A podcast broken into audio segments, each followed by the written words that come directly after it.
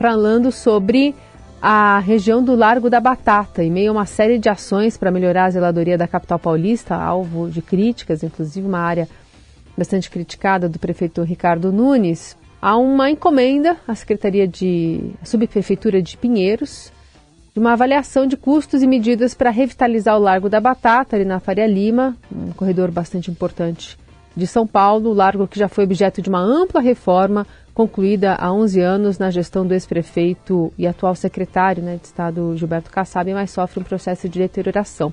A gente vai conversar sobre isso com o Leonardo Casal Santos, que é o subprefeito de Pinheiros. Leonardo, obrigada por estar aqui. Bom dia. Bom dia, Carolina. Bom dia, Heisen. Obrigado a vocês pelo convite e a oportunidade de esclarecer para a população e para os seus ouvintes uh, os planos e os projetos da, da, gestão do prefeito. Vamos lá.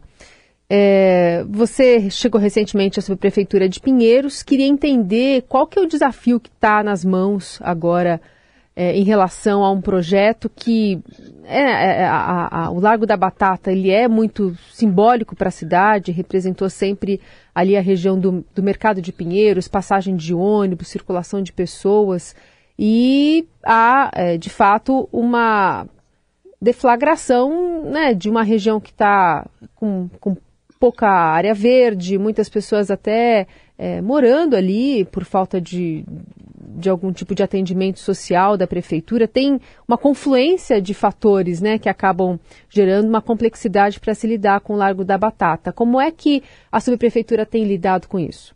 É, a gente, é, na verdade, assim, eu, eu, cheguei há quatro, quatro meses é, é, na subprefeitura de Pinheiros. Ontem, antes de ontem fiz, completei meus 100 dias. Uhum. Uh, e recebi essa encomenda do prefeito quando ele me ligou, ele falou, Léo, o, o Largo da Batata realmente está muito deteriorado, a gente precisa fazer alguma coisa. Vai lá, dá uma andada, conhece melhor, conhece de perto e pensa no que a gente pode fazer para melhorar a região. É, a região vem passando por, uma, por mudanças muito grandes. Né? O Largo da Batata está sempre sendo esta região do Largo. Ele já vem sendo, já é normal dele que ele passe por mudanças de, de, de uso e ocupação, né? toda, toda a região alguns, tem vários empreendimentos estão, acontecendo hoje no, no seu entorno, uh, e a gente precisa então trazer de volta esse sentimento de pertencimento ao largo. Né? Uh, eu tive lá com a minha equipe e a gente começou então um processo dentro da, da, da prefeitura, juntamente com a SP Urbanismo, uh, de, de um estudo para a gente ver o que, que a gente pode fazer para melhorar Uh, não só essa sensação de pertencimento, mas oferecer para a cidade e para e a população um melhor estar ali. Né? O, nós começamos fazendo já um, uma conversa com a população local, né, alguns jornais de bairros, algumas associações, alguns coletivos que, costumam utilizar o, o largo e os comerciantes do entorno. É, para entender um pouquinho o, o que, que, seria o desejo deles para aquele espaço e o que e o mais importante como eu, são eles que vivem ali convivem ali diariamente com o largo uh, uh, o que, que eles acham que seria melhor o largo o, o, qual seria o melhor formato para essa para essa revitalização do, do largo Bom, e Leonardo, o que, que resultou até aqui? As conversas ainda estão começando, mas o que, que resultou até aqui? Quais, quais são os principais desejos apontados, eh, principalmente pela população e também pelos comerciantes? Olha, Heisen, a gente eh, já identificou que existe uma, existe uma vontade, é, meio que geral, de você ter um largo mais unificado, né? Os dois lados do largo que são cortados pela, pela Faria Lima, é, eles, eles ficam, acabam ficando meio isolados, é, um lado do outro. A população tem vontade de, de, de, ter uma coisa mais unificada, mais ou menos nos moldes do, do, do Vale do Angabaú. Uma outra coisa que a gente já identificou também é, é, a, é necessidade das, das saídas, das duas saídas do metrô da estação de metrô que tem ali, elas serem melhores colocadas. É, é, são duas estações que não têm uma área interna muito grande. Em período de chuva, uh, os usuários, ao sair, acabam se acumulando e acabam não tendo um espaço para poder se preparar para sair para fora é, é melhor, ou com guarda-chuva aberto, ou uma, colocando uma capa de chuva, porque são duas, dois locais muito pequenos internos. Então a gente vai conversar com o vetor também para fazer um estudo para ver a possibilidade dessa ampliação. E uma maior integração, obviamente, com o mercado de Pinheiros. Né? Uh, o mercado de Pinheiros uh, e o Largo dá para ser uma coisa mais, mais uníssona, mas atualmente também parece que no, no, a, a, sensação da população é que isso aí não é uma coisa que, que exista. Uhum.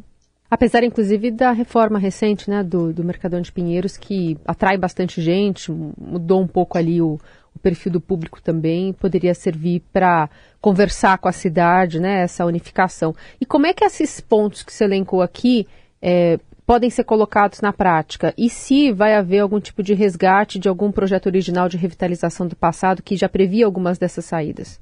Não, a gente, é, nós, nós já recuperamos o, o, o, projeto que foi feito em 2002 no governo Kassab, que você bem lembrou, do arquiteto Tito Lívio.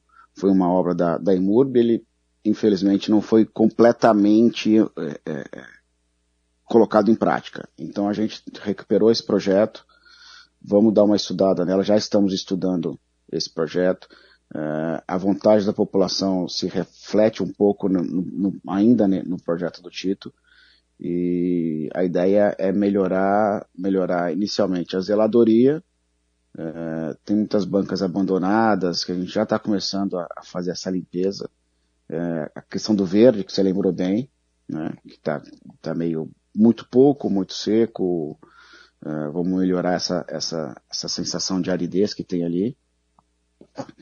E, e ver, junto com os técnicos de SP Urbanismo, aliás, tem uma reunião na segunda-feira agora, lá em SP Urbanismo, para poder falar sobre isso, começar já a parte prática e técnica desse projeto. Então, assim, a gente fez uma roda de conversa, fizemos várias rodas de conversa na região, e agora a gente vai, vamos nos debruçar na, na, na, questão técnica, nas pranchetas e ver o que a gente consegue é, apresentar não só para o prefeito Ricardo Nunes, que, que foi ele quem pediu pessoalmente esse, essa, esse projeto, e apresentar para a cidade, para a região. Vocês já trabalham com algum prazo para isso, Leonardo? Não, nós vamos, eu, como eu te disse, Heisen, a gente vai fazer essa primeira reunião na segunda-feira. Então, a partir da semana que vem, a gente tem uma ideia de prazo uh, de apresentação desse primeiro estudo. E é, o dinheiro para se colocar essas mudanças em prática deve vir do próprio orçamento da SUB ou da prefeitura? Não, não, da prefeitura, provavelmente de Fundurb. A gente, nós já olhamos no, no, no, inicialmente eu pensei que pudesse ter algum dinheiro da operação urbana Faria Lima uhum. para poder aplicar ali, mas não tem, isso já está já tá descartado. Então, provavelmente esse dinheiro venha do Fundurb, da, do dinheiro da prefeitura, não seria da, da subprefeitura, não. Uhum. E ainda é cedo para falar em custos ou já se tem pelo menos uma noção básica ou preliminar? Muito cedo, Heisen, muito cedo. Ainda, ainda é cedo para falar em custos. Porque, assim, é... o céu é o limite. Então, assim, a gente pode pensar é, desde uma, de uma restauração simples de troca de piso, melhoria do verde, um formato de integração por, por ponte, a exemplo do Memorial da América Latina ou do Parque do Ibirapuera, ou podemos pensar num, num formato de rebaixamento de, de, de via é, da Faria Lima fazendo um calçadão por cima, a exemplo do, do, do, do próprio uh, uh, Vale do Angabaú. Uhum. Então, assim, muito cedo para a gente poder pensar nisso. É, o, o, Largo da Batata ele foi inaugurado numa época é, interessante que a cidade vivia, que foi quando tinham aqueles diversos protestos, né? Ou pelo menos serviu de base para fazer a reunião de pessoas que depois sairiam para as ruas nos protestos de 2013, especialmente. Então, Largo da Batata virou um lugar muito é, até pa paralelo, como é ainda hoje, um símbolo Avenida Paulista para esse tipo de movimentação popular.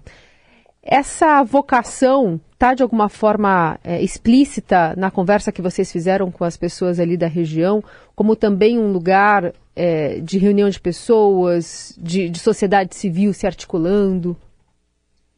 Está explícita quando existe a vontade de se fazer uma, um, um grande calçadão, né, Mônica? Uhum. É, trazer de volta a, a população não só para esses momentos mas também para outras para outros momentos de convivência, uhum. é, shows é, e, e, e, outros tipos de convivência, ou um, um, um grande parque.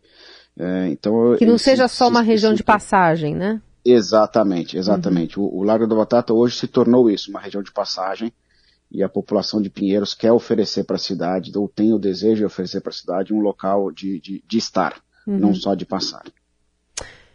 Muito bem, a gente conversou com o Leonardo Casal Santos, subprefeito de Pinheiros, falando dessas ideias aí que podem ser colocadas em prática na região do Largo da Batata, zona oeste da capital. Muito obrigada pela conversa, até a próxima. Obrigado, Mônica, obrigado, obrigado a vocês.